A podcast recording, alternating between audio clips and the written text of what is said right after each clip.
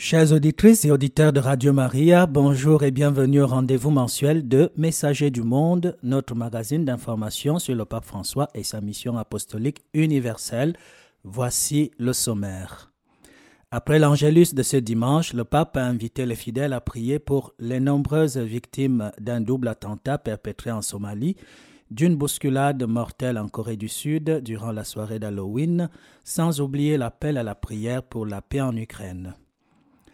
Le nouveau document de travail pour l'étape continentale du synode sur la synodalité a été présenté lors d'une conférence de presse au Vatican le jeudi 27 octobre. Dans notre rubrique Réflexion et approfondissement, nous recevons Sylvie Roman, responsable du secteur Église universelle à Mission. Nous parlerons du message du pape pour le dimanche de la mission universelle et de l'œuvre missionnaire de Mission. Après les nouvelles brèves, nous terminons le programme par l'intention de prière du pape pour le mois de novembre.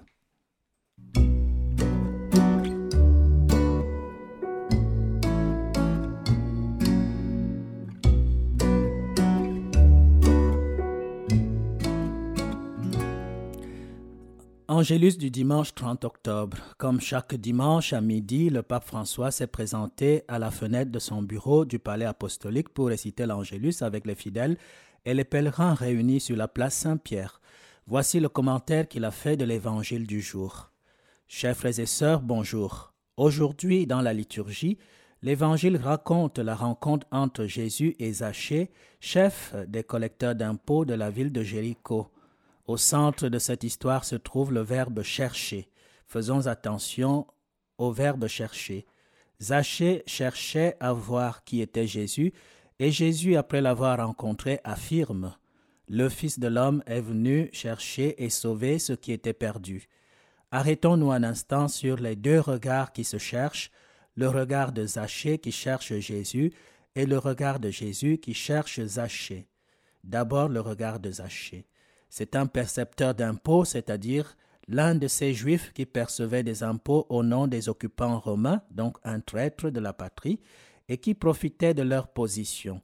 C'est pour cette raison que Zachée était riche, détesté de tous et désigné comme pécheur. Le texte dit qu'il était de petite taille, et cela fait peut-être aussi allusion à sa bassesse antérieure, à sa vie médiocre, malhonnête, avec son regard toujours baissé. Mais l'important, c'est qu'il était de petite taille. Pourtant, Zachée veut voir Jésus, quelque chose le pousse à vouloir le voir. Il courut, dit l'Évangile, et pour pouvoir le voir, il monta sur un sycomore, car Jésus devait passer par là. Il est monté sur un sycomore, Zachée, l'homme qui dominait tout, se ridiculise, il prend le risque de se faire ridiculiser pour voir Jésus. Autre chose, il risque de devenir objet de moquerie. Et Zachée a risqué la moquerie pour voir Jésus. Il s'est ridiculisé.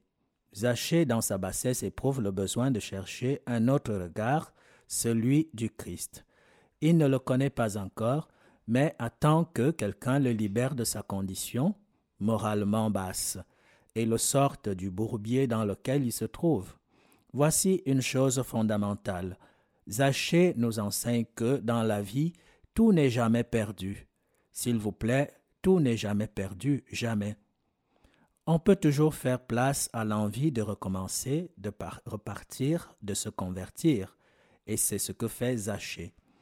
Le deuxième aspect est tout aussi décisif, le regard de Jésus envoyé par le Père pour chercher ceux qui sont perdus, et quand il arrive à Jéricho, il passe juste à côté de l'arbre où se trouve Zachée.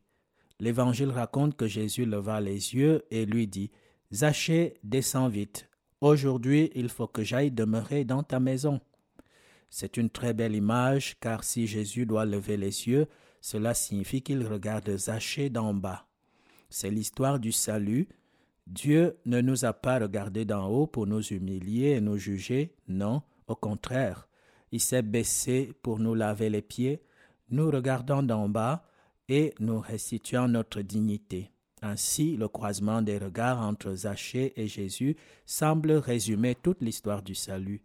L'humanité avec ses misères cherche la rédemption, mais surtout Dieu, avec miséricorde, cherche la créature pour la sauver. Frères et sœurs, rappelons-nous ceci. Le regard de Dieu ne s'arrête jamais sur notre passé plein d'erreurs, mais s'arrête avec une confiance infinie sur ce que nous pouvons devenir. Et si parfois nous nous sentons comme des personnes de petite taille, pas à la hauteur des défis de la vie et encore moins de l'Évangile, embourbés dans les problèmes et les péchés, Jésus nous regarde toujours avec amour. Comme avec Zachée, il vient à notre rencontre. Il nous appelle par notre nom, et si nous l'accueillons, il vient chez nous. Alors nous pouvons nous demander quel regard posons-nous sur nous-mêmes? Nous sentons-nous inadaptés et nous résignons-nous alors? C'est quand nous sommes démoralisés que nous cherchons à rencontrer Jésus? Et puis quel regard portons-nous sur ceux qui se sont trompés et peinent à se relever de la poussière de leurs erreurs? Est-ce un regard d'en haut qui juge, méprise, exclut? Rappelons-nous qu'il est permis de regarder une personne d'en haut, de haut en bas uniquement pour l'aider à se relever. Rien de plus. Ce n'est qu'en cela qu'il est permis de regarder de haut en bas. Mais nous, chrétiens, devons avoir le regard du Christ qui embrasse d'en bas, qui cherche ceux qui sont perdus avec compassion. C'est ce que doit être le regard de l'Église, toujours le regard du Christ et non le regard de condamnation. Prions Marie, dont le Seigneur a regardé l'humilité, et demandons-lui le don d'un regard nouveau sur nous-mêmes et sur les autres. Après l'Angélus, le Saint-Père a invité les fidèles à prier pour les victimes du double attentat perpétré le samedi 29 octobre à Mogadiscio, en Somalie, et qui a causé au moins une centaine de morts, dont des enfants. Il a ainsi souhaité que Dieu convertisse le cœur des violents. Il a également invité les fidèles à prier pour les nombreux morts et blessés d'un mouvement de foule qui s'est produit à Séoul, en Corée du Sud, samedi lors de la soirée d'Halloween. Le pape François a aussi salué la béatification samedi 29 octobre de la fondatrice des Petites Sœurs de l'Annonciation à Medellín, en Colombie. Je cite Sa longue vie, qui s'achève en 1993, elle l'a entièrement passée au service de Dieu et de ses frères, surtout les petits et les exclus. Que son zèle apostolique qui l'a conduit à porter le message de Jésus au-delà des frontières de son pays renforce en chacun le désir de participer par la prière et la charité à la diffusion de l'Évangile dans le monde. Fin de citation. Après avoir salué les nombreux pèlerins présents sur la place Saint-Pierre, le Saint-Père a invité les fidèles à ne pas oublier l'Ukraine dans nos prières pays qui, comme nous le savons, est dans la tourmente de la guerre. Prions pour la paix, ne nous lassons pas, a souligné le pape François.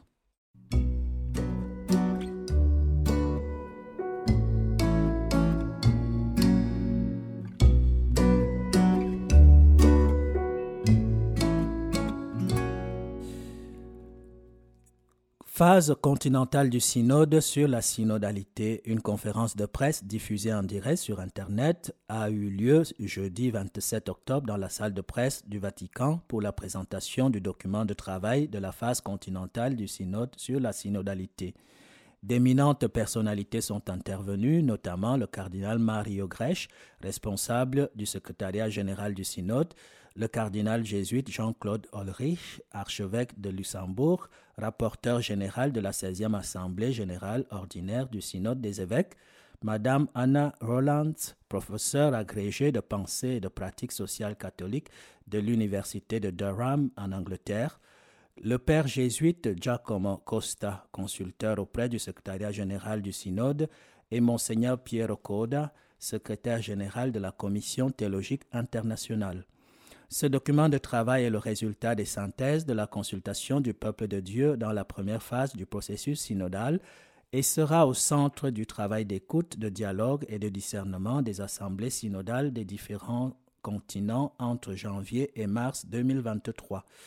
En effet, la tâche des assemblées continentales est de dresser une liste de priorités sur laquelle la première session de la 16e Assemblée générale ordinaire du Synode des évêques opérera son discernement en octobre 2023. Le document de travail qui comprend quatre chapitres s'ouvre sur un chapitre qui propose non pas une simple chronique, mais un récit de l'expérience de synodalité vécue jusqu'à présent à la lumière de la foi grâce à la consultation du peuple de Dieu dans les églises locales et le discernement des pasteurs dans les conférences épiscopales. Il en trace les contours, présente les difficultés rencontrées et les fruits les plus significatifs recueillis, en identifiant les pierres angulaires de ce qui constitue une authentique expérience collective de la foi chrétienne.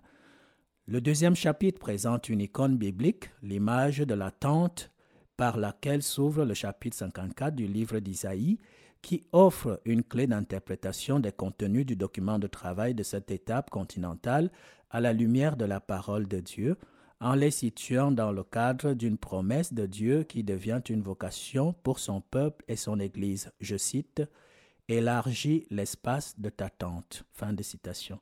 Cette tente est un espace de communion, un lieu de participation et une base pour la mission. Il appartiendra au troisième chapitre d'articuler les mots-clés du parcours synodal avec les fruits de l'écoute du peuple de Dieu. Enfin, le quatrième chapitre jette un regard sur l'avenir en, en recourant à deux registres, tous deux indispensables pour avancer sur le chemin. Le registre spirituel qui envisage l'horizon de la conversion missionnaire synodale et celui de la méthodologie pour les prochaines phases de l'étape continentale. Voici en bref les étapes clés du processus chaque assemblée continentale est appelée à mettre en place un processus de discernement sur ce document de travail adapté à son contexte local et à rédiger un document final pour en rendre compte. Les documents finaux de cette assemblée continentale serviront de base à la rédaction de l'Instrumentum Laboris, instrument de travail, qui sera finalisé d'ici juin 2023. Rappelons que l'étape continentale est la phase de dialogue entre les églises d'une région spécifique, notamment le cas des églises européennes, africaines, asiatiques, etc. Elle constitue l'étape 2 du synode, tandis que l'étape 3, quant à elle, s'étendra sur deux ans et réunira des représentants de toutes les églises continentales la première session de l'Assemblée générale ordinaire du Synode des évêques se tiendra en effet du 4 au 29 octobre 2023, tandis que la deuxième session se tiendra en octobre 2024.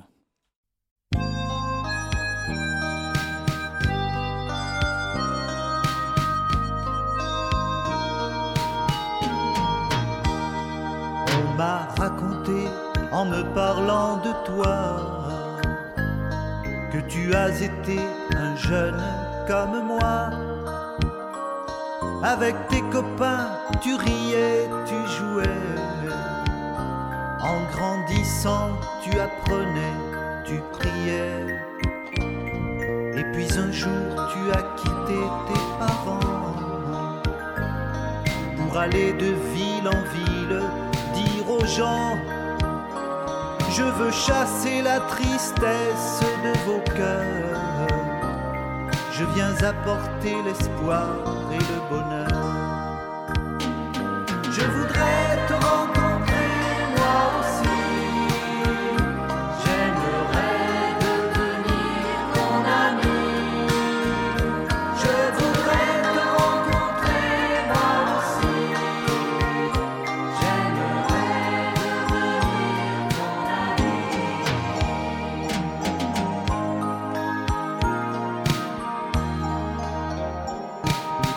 jeunes gens un jour t'ont rencontré. Ils s'appelaient Jacques et Jean, Pierre ou André. Ils avaient envie de réussir leur vie. Tu leur as montré la route, ils t'ont suivi. Quand les jeunes et les enfants venaient vers toi, tu disais surtout On ne comprend rien l'amour fou de Dieu. Quand on a l'âme ridée, le cœur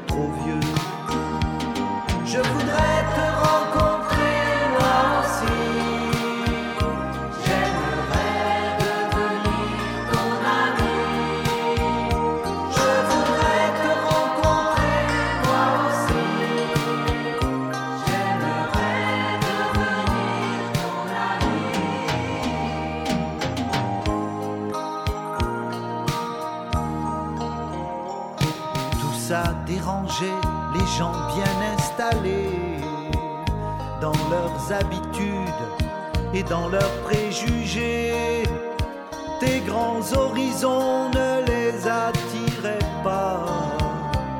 Ils ont préféré te clouer sur la croix. Mais depuis, des millions de gens ont compris que toi seul, tu donnes un sens à notre vie. Ceux qui sur leur route un jour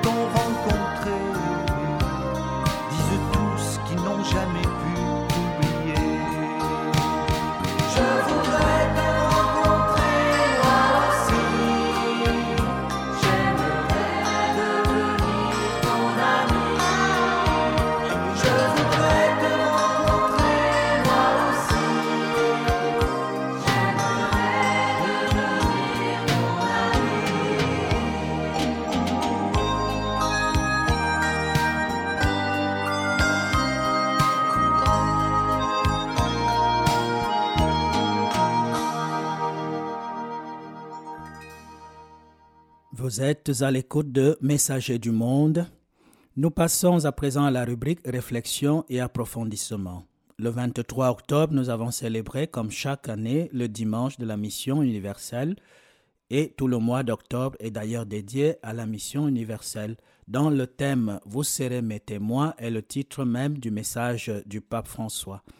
Un message particulièrement intéressant que je vous invite à lire sans tarder. Puisque la mission de l'Église jusqu'aux extrémités de la terre reste plus que jamais urgente, elle a besoin de la participation de tous les fidèles par la prière et les dons. Pauline Jaricot, la fondatrice des œuvres pontificales missionnaires que l'on appelle Missio en Suisse, qui a été béatifiée le 22 mai dernier à Lyon, l'avait bien compris avec sa devise, je cite, une prière par jour et un sou par semaine pour les missions. Fin de citation. En Suisse, comme pour les œuvres pontificales missionnaires des autres pays, des initiatives sont mises sur pied chaque année pour justement traduire en actes cette participation de tous à la mission de l'Église vers les extrémités de la terre. Pour en parler, nous sommes allés à la rencontre de Sylvie Roman, responsable actuelle du secteur Église universelle à Mission. Bonjour Sylvie. Bonjour Abbé Charles. Et bienvenue à Messager du Monde. Merci. Vous travaillez à Missio depuis huit ans et vous avez vécu une année à Madagascar après vos études et plus tard quatre ans en Zambie. Et ce qui vous donne, selon vos propres mots, d'autant plus un cœur pour la dimension universelle et internationale de l'Église. Si on revenait un peu en arrière, en quoi êtes-vous spécialisé? J'ai une formation en lettres, enfin une licence en lettres. Ma branche principale, c'était la géographie. Et il y avait deux autres branches pour accompagner. J'ai très vite visé un travail dans la coopération internationale ou la coopération au développement, en attendant aussi un peu le développement durable. Ça a vraiment été mon fil rouge et j'ai eu la chance finalement de pouvoir aussi travailler dans le domaine à la fois international et dans le domaine de, de l'Église.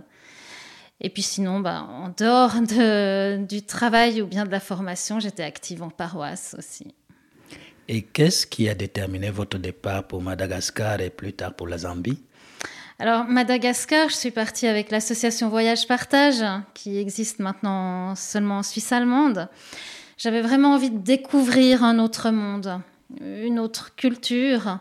Je voulais pouvoir m'immerger, découvrir d'autres regards. Et la Zambie, bah, c'était pareil. J'avais envie aussi de participer à un échange. J'avais la conscience que là-bas, eh bien, je pouvais apprendre beaucoup. Mais j'avais aussi envie de ramener quelque chose de l'Afrique, de, la richesse de l'Afrique. Et j'étais là-bas comme euh, volontaire pour euh, l'organisation Mission Bethlehem Imenze, qui s'appelle maintenant Comundo. Oui. Alors, vous, vous, vous sentiez-vous déjà dans la peau d'une missionnaire? Hmm, question intéressante, pas si facile à répondre. Pour être franche, non, même si la mission Bethlehem Imenze parlait déjà de mission, j'étais pas forcément consciente d'être missionnaire. Et pourtant, il devait bien y avoir quelque chose de l'ordre de la mission, euh, donc de l'envoi. Par exemple, certaines personnes me disaient Oh, quel courage, tu pars si loin. Et pour moi, c'était juste euh, normal, naturel. Donc il y avait quelque chose de, de l'ordre de l'appel.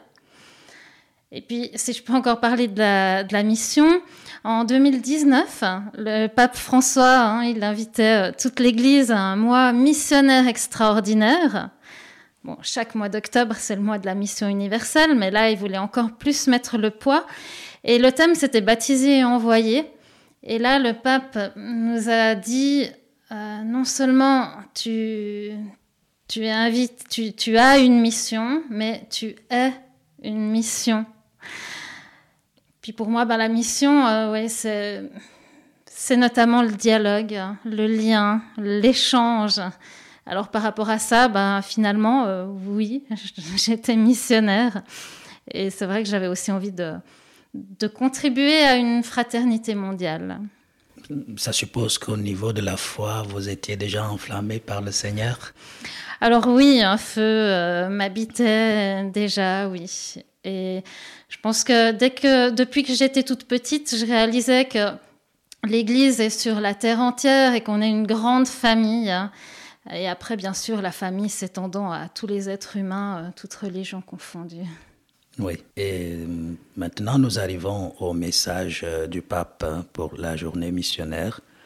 Dans son message pour la journée mondiale de la mission 2022 intitulé Vous serez mes témoins, le pape François développe sa réflexion sur trois parties. Vous serez mes témoins, c'est-à-dire l'appel de tous les chrétiens à témoigner du Christ, et puis la deuxième partie jusqu'aux extrémités de la terre, où il parle de l'actualité perpétuelle d'une mission d'évangélisation universelle. Puis la troisième partie, la promesse du Christ aux disciples. Vous allez recevoir une force quand le Saint-Esprit viendra sur vous et où il euh, invite les fidèles en disant Laissez-vous toujours fortifier et guider par l'Esprit. Quelle partie de ce texte vous parle le plus et en quoi? J'aime bien les trois parties avec euh, Vous serez mes témoins, qui est le thème euh, du mois de la mission universelle, et puis Jusqu'aux extrémités de la terre, et finalement le Saint-Esprit qui nous, qui nous accompagne. Mais si je dois quand même choisir un point, je reviens volontiers sur l'appel à aller jusqu'aux extrémités de la terre. Euh, pour moi, et c'est aussi comme ça que le pape François en parle, c'est un appel à l'ouverture, l'ouverture toujours plus large, plus, plus loin, plus grand. Et le pape François parle justement d'une église en sortie. Je crois que c'est ça aussi, c'est partir, partir à la rencontre. Et dans tout ça, bah, moi, je suis finalement petite, hum, insignifiante, et en même temps créée à l'image de Dieu, donc toujours ce paradoxe. Et finalement, bah oui, j'ai un rôle à jouer jusqu'au coin le plus éloigné de là où je suis. Alors, ça, ça me motive, j'aime à, me sentir sœur de la planète entière. Et puis, il y a une telle richesse, une telle diversité sur cette, euh, sur cette planète que, ça vaut la peine de, découvrir. Et, aussi, avec cette idée de jusqu'aux extrémités de la Terre, ça veut dire que je ne suis pas toute seule. Hein. Je suis reliée aux autres. Euh, le, le, pape François, d'ailleurs, rappelle aussi dans son message, il rappelle que la mission, c'est à la fois la mission individuelle, mais aussi communautaire. Et puis finalement, bah, on est relié également aux autres, à Dieu, avec l'Esprit Saint qui nous guide, si, si je sais assez lui prêter mon oreille. On peut dire qu'avec Missio, vous vous sentez vraiment envoyé aux extrémités de la terre. Alors oui, effectivement, parce que Missio ne connaît pas les frontières et a une action euh, sur toute la terre. Oui. En précisant l'universalité de la mission et plus particulièrement le rôle déterminant de l'Esprit Saint dans la mission de l'Église, le pape évoque l'œuvre extraordinaire de Pauline Jaricot, la fondatrice de Missio, il y a 200 ans. Et comme il est écrit dans le dépliant Missio pour le mois de la mission universelle, c'est-à-dire ce mois d'octobre, Missio soutient des projets d'église dans 1100 diocèses dans le monde grâce à la récolte du dimanche de la mission universelle et aux dons. Et c'est énorme. C'est impressionnant. Oui. Et en tant que responsable actuel du secteur Église universelle à Mission, pourriez-vous euh, nous dire concrètement comment fonctionne le soutien aux églises particulières auxquelles vous venez en aide? Il faut vraiment réaliser que dans chaque pays où il y a l'Église catholique, il y a un missio. Suivant où ça s'appelle autrement, notamment œuvre pontificale missionnaire, mais dans chaque pays, il y a une organisation comme en Suisse. Et c'est vraiment prophétique parce que chaque fidèle de chaque pays est appelé à donner selon ses possibilités. Donc, dans tout pays, il y a aussi des gens riches, mais il y a aussi les plus pauvres qui sont contents de pouvoir mettre leur petite pièce et donc de contribuer à, l'ensemble. Alors, lors de, la quête qui a lieu dans le monde entier en, en octobre, eh bien, chaque fidèle, aussi bien de Suisse, de Bolivie, du Burkina Faso ou des Philippines, apporte sa, contribution. Ensuite, les fonds qui sont, qui sont récoltés, ils soutiennent des diocèses en Afrique, en Amérique latine, en Asie et en Océanie, des diocèses qui ne sont pas encore indépendants financièrement. Oui. Alors, c'est des diocèses où il manque de l'argent, mais il manque pas la force, l'engagement des gens, la vitalité. C'est des églises euh, souvent très vivantes, très dynamiques. Par contre, oui, il manque encore les moyens financiers. Et euh, le Fonds de solidarité internationale, qui est géré par euh, Missio, les OPM, permet de soutenir les activités de ces diocèses. Donc à la fois les activités de la pastorale, mais aussi toutes les activités sociales, un grand nombre de projets qui sont, qui, dont bénéficie euh, toute la population. C'est vraiment euh, pour toute la population qui habite dans, dans la région. Oui. Euh, je peux aussi encore dire que pour le côté prophétique, qui décide dans les œuvres pontificales missionnaires?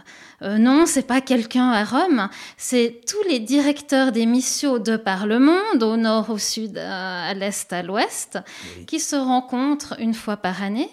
Et là, le directeur des USA a une voix au même titre que celui euh, de Colombie euh, ou bien du Cameroun. Oui. Donc euh, chacun participe selon ses besoins et ensuite reçoit selon euh, participe selon ses possibilités, pardon, et reçoit selon ses, besoins.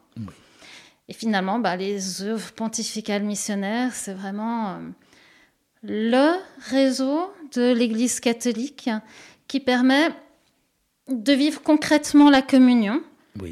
On, l'a compris là, hein, concrètement en donnant de l'argent mais aussi, euh, Missio permet aux gens de, les gens à prier les uns pour les autres, partager les uns avec les autres, on l'a déjà dit, et aussi échanger les uns avec les autres, parce que on a aussi à apprendre des autres églises ailleurs dans le monde, dans leur façon de voir la foi, de célébrer, ou certains aspects théologiques euh, aussi. Donc euh, il y a beaucoup d'échanges possibles entre les différentes euh, églises locales de par le monde.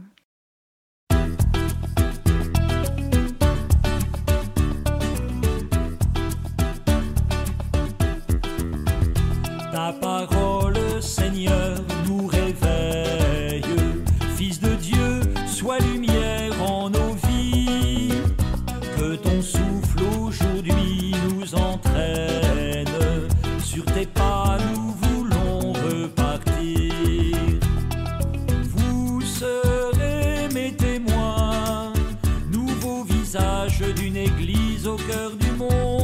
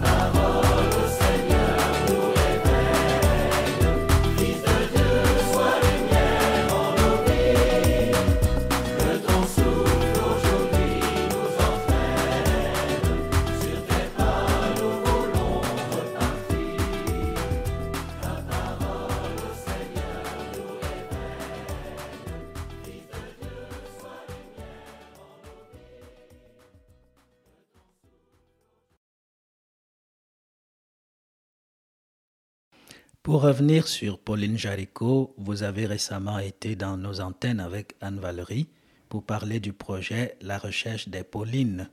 Voulez-vous nous en dire un mot?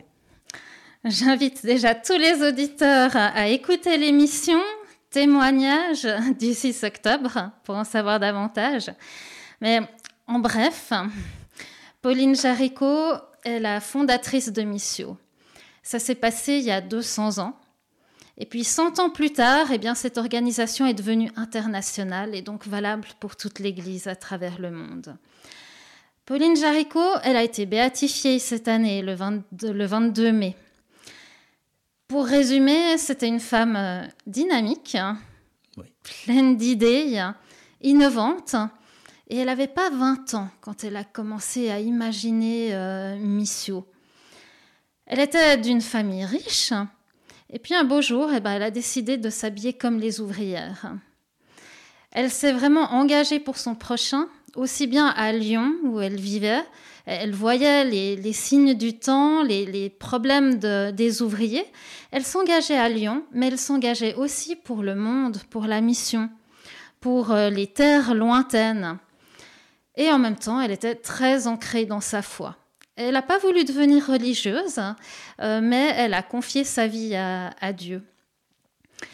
Elle voulait permettre à tout le monde, pas seulement aux riches, elle voulait permettre à tout le monde de participer à cette mission et cet effort euh, universel. Et elle invitait tout simplement les personnes à une prière par jour et un sou par semaine. Oui. Quelque chose de très simple à faire, hein, une prière par jour, un sou par semaine. Il suffit de le faire et voilà qu'on peut déjà être tous témoins euh, jusqu'aux extrémités de la terre. Euh, pour revenir à votre question la recherche des Paulines, le mois d'octobre a pour thème Vous serez mes témoins. Et nous nous sommes dit, mais quels sont les témoins qui ressemblent à Pauline? Quelles sont les Paulines d'ici et d'aujourd'hui? Euh, On a choisi euh, deux critères. Quelles sont les personnes, hommes ou femmes, qui à la fois ont la foi, ont une relation à Jésus, et puis deuxièmement, qui s'engagent au-delà des frontières de la Suisse pour avoir cet aspect euh, particulier à Missio qui est vraiment le côté international. Bien sûr, on peut être aussi témoin différemment, mais là, on cherche les Paulines, les personnes, hommes ou femmes, qui ont la foi et qui s'engagent au-delà des frontières de la Suisse. Pour les trouver, eh bien, on a lancé une course de relais, comme dans les stades, une course de relais missionnaire. Là, les athlètes, ce sont les paroisses, les paroisses qui se passent le témoin. Et quand une paroisse reçoit le, témoin, euh, l'objet, eh bien, elle est invitée à trouver une ou deux Paulines dans son territoire, ensuite à prendre un petit film, à faire un film de 2 minutes 30 maximum, de l'envoyer à Missio et de trouver la prochaine paroisse qui sera d'accord à son tour de prendre le relais, de trouver une ou deux Paulines, de filmer un témoignage et de trouver de nouveau la paroisse suivante. Ça a commencé le 1er octobre et les chaînes, il y en a une par canton en Suisse romande, les chaînes peuvent se déployer jusqu'à début mai 2023, le 3 mai 2023. Oui. Cette action de recherche des Paulines, c'est aussi une invitation à être une église en sortie, parce que ça demande de partir à la rencontre, parler avec les gens, chercher les Paulines, découvrir la richesse des gens de nos paroisses, dont on ne connaît pas forcément toujours les initiatives. Et puis ça demande aussi d'être en sortie, d'avoir le courage de, de, parler avec une autre paroisse pour trouver une autre paroisse qui à son tour prendra, prendra le témoin. Pour ceux qui, aimeraient en savoir plus, bah, je peux vraiment les renvoyer sur le site de Missio. On a une page consacrée.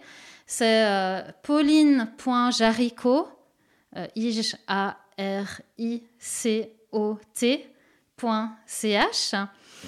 Et là, j'invite à, regarder, il y a deux films, deux petits films tout courts qui ont été réalisés en collaboration de Gaël May une jeune cinéaste du canton du Valais qui a, qui, qui a Lueur Productions, son entreprise, et qui nous a aidés dans la réalisation de ces deux films et qui donne un peu le, le, ton et l'élan pour s'engager dans cette recherche des.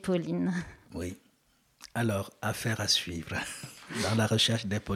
Exactement, et on espère régulièrement pouvoir euh, mettre les différents témoignages sur Internet pour se rendre compte justement de la diversité de, des témoignages, des engagements qui ne sont plus ceux de 1822, mais qui sont ceux de 2022. Quel message envoyez-vous aux fidèles qui nous écoutent pour qu'ils retrouvent, selon les mots mêmes du pape François, je cite, le courage, la franchise, cette parésie des premiers chrétiens pour témoigner du Christ en parole et en acte dans tous les domaines de la vie. Notamment, il donne quelques exemples dans nos paroisses multiculturelles, euh, dans la pastorale des migrants, voilà, qui, qui sont parmi nous, vers de nouveaux horizons géographiques, sociaux, existentiels. Un message de fin. Ouh là là, grande responsabilité. C'est sûr que qu'il faut parfois du courage pour témoigner. Euh, j'ai beau travailler à Missio, je sais moi-même pas bien comment faire, hein, qu'est-ce que ça veut dire témoigner. Et puis en même temps, j'ai envie de dire que nous sommes témoins ou missionnaires, que nous en ayons conscience ou pas, justement, je reviens au, pape François qui disait tu es mission. Donc finalement, simplement par le fait de comment je suis, par mon être, eh bien, je, suis témoin d'une manière ou d'une autre. Euh, je me dis que plus notre cœur sera rempli de l'amour de Dieu, de, de, ce feu, plus notre cœur sera plein d'espérance et en joie, plus alors presque naturellement il aura envie de, de déborder et alors, nous saurons être témoins. Donc, euh, comment faire? Peut-être commencer par euh, nous laisser aimer par Dieu. Euh, je réalise que pour moi, ça veut aussi dire, ça veut dire m'ouvrir à l'amour de Dieu, mais ça veut aussi vouloir dire m'ouvrir à l'autre et finalement m'ouvrir au monde entier. Merci Sylvie. Merci à vous. Et j'espère qu'il y aura d'autres occasions où vous serez de nouveau sur nos antennes. Avec plaisir et un grand bonjour à tous les auditeurs.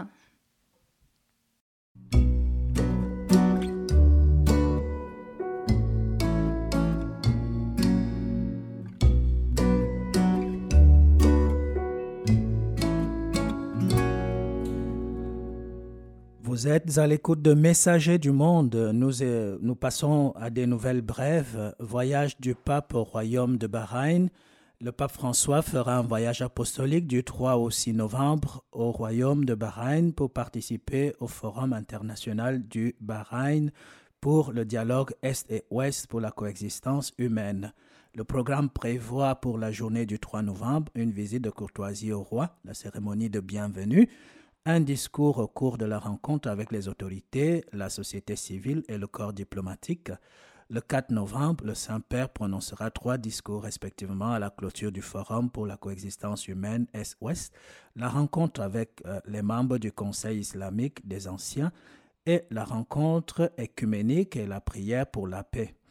Le samedi 5 novembre, il prononcera une homélie lors de la Sainte Messe au Stade national de Bahreïn et un discours lors de rencontres avec les jeunes à l'école du Sacré-Cœur.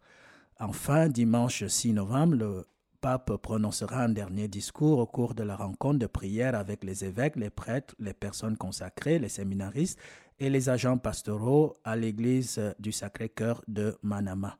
Puis il s'en retournera à Rome. 60 ans du Concile Vatican II.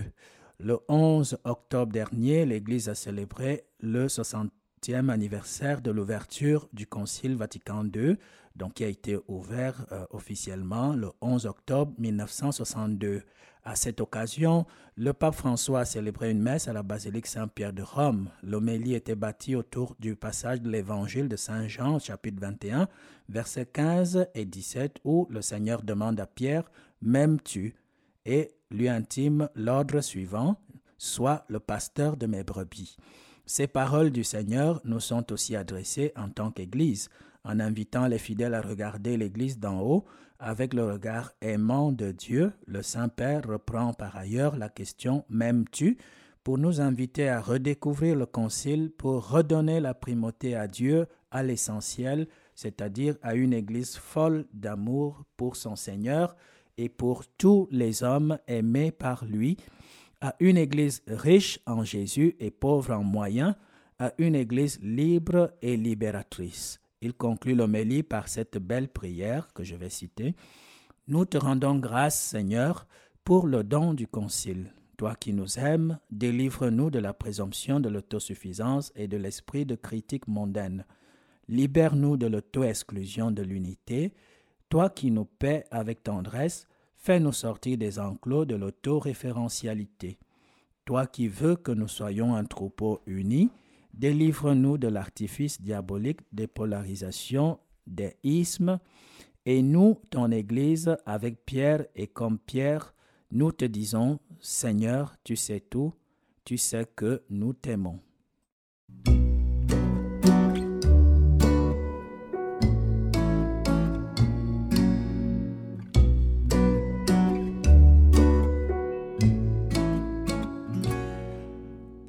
La prière du pape avec l'Église universelle. Pour le mois de novembre, le pape François demande aux fidèles de prier pour les enfants qui souffrent. Voici l'intention de prière.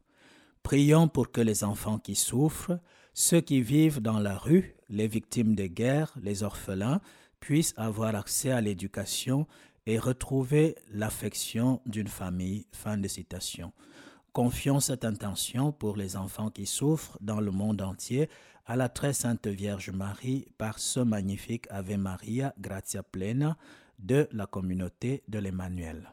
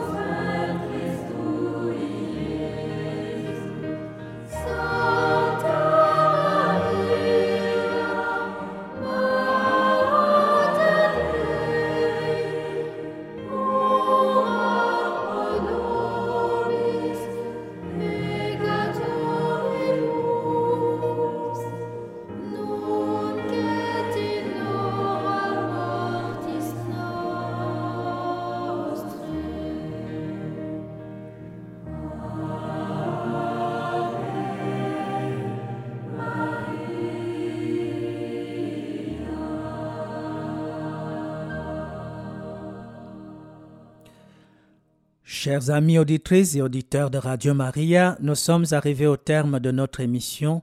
Merci d'être restés avec nous tout au long de ce programme. Sylvie Roman, responsable du secteur Église universelle à Mission à Fribourg, était notre invitée. À la régie technique, nous avons bénéficié de la précieuse collaboration de Léonard. Pour vous tenir compagnie, je suis le Père Charles Olivier Owono Barga, répondant des paroisses catholiques romaines du Val de Travers dans le canton de Neuchâtel. Je vous donne rendez-vous à la fin du mois prochain avec la grâce de Dieu. Passez une excellente journée à l'écoute des programmes de Radio Maria Suisse romande.